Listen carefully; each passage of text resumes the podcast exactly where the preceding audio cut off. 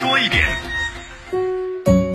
各位好，咱们今天聊聊大学排名。呃，今年呢，在这个高校界啊，呃，有一个新闻发生在美国啊，美国的哈佛大学医学院啊，这是全美排名第一的呀。他宣布以后不再向 US News 的医学院排名提供数据了。哈佛医学院的院长写了封公开信，说他自从当了院长以后，一直就想退出这个排名，因为这个排名啊有副作用，导致。大学老围绕着排名来制定政策，而不是去追求更崇高的目标啊！再往后呢，包括很有名的什么斯坦福医学院呢、哥伦比亚大学医学院呢、宾夕法尼亚大学医学院呢，也都跟着说要退出 US News 的排名体系。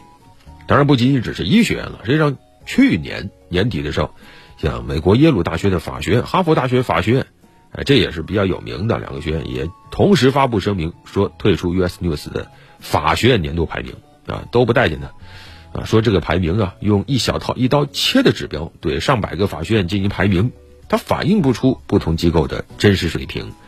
总之理由都差不多吧。啊，一来就是说你这个评价不好，不够科学合理。啊，倒没有谁说因为我排的低了啊。第二呢，就是说你这个排行榜和大学的理念不符。啊，但是实际上去年年中的时候，当时啊，咱们这边媒体也报过说，多所大学退出国外大学排行榜，主要说的是中国人民大学。南京大学、兰州大学，当然这几个学校是不是真的退了？其实众说纷纭，因为排行榜啊，有时候人家可以自己排，不是说你退了他就不写你了，只是这些大学不主动向这些排行榜的排名机构提供数据了。那你要排你自个儿排，我不给你数据。那么，甭管在哪边吧，在美国也好，中国也好，啊，都出现了一个现象，就是有些高校对于这些高校排行榜啊有意见，啊，而且理由都是差不多的，就是说认为你这个排行榜的。评价标准不合理，这往往都是各种排行榜被指责的一个最根本原因。因为排行榜嘛，对吧？它总要排个一二三四五六七啊，那么它就一定会拿出若干的指标来。如果一个排行榜没有指标，它排不出个前后来。那目前呢，咱们这比较流行的一些高校排行榜，你会发现很有意思啊。不同的排行榜排出的这个结果是不一样的啊。你看前几名都看得出来，你像清华北大。他比如说，在这个 QS 排行榜里面，清华就排在北大的后面，但是呢，你看这个软科的排行榜，哎，清华就在北大的前面，而且这个名次也会有波动。有的排行榜呢，排清华北大能排到全球十几名，有的呢就排到全球的三四十名了。这要是顶级高校呢，那一般的高校甚至在不同的排行榜上，在全球的位置能差几百名啊，甚至有的排行榜会把一些所谓的双非高校排在九八五的前面。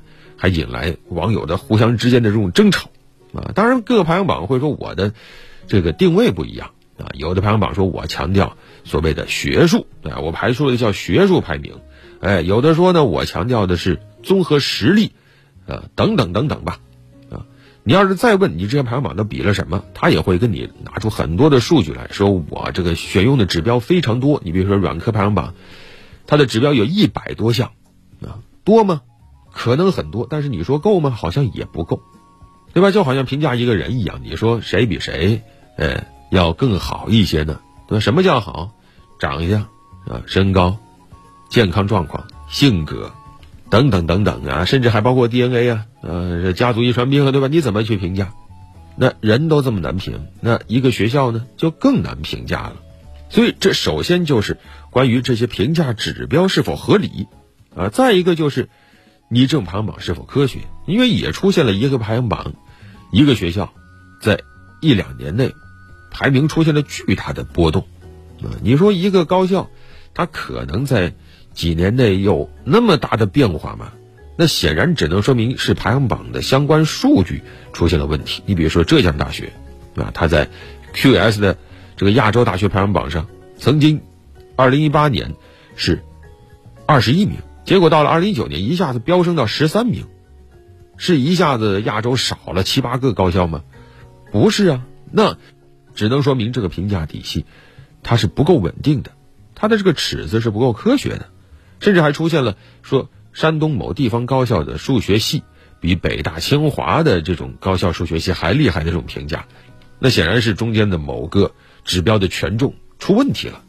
这还是排行榜自己问题，更别提高校提供的一些数据问题了。因为这种排行榜它存在一些社会影响力，所以必然有一些高校，它为了让自己的排名变高，它提供的数据是存在注水的可能的。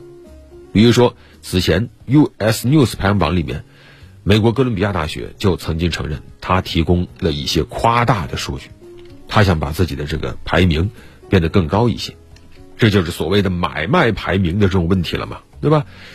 你说全球都存在这些情况，那么大学排名榜还有意义吗？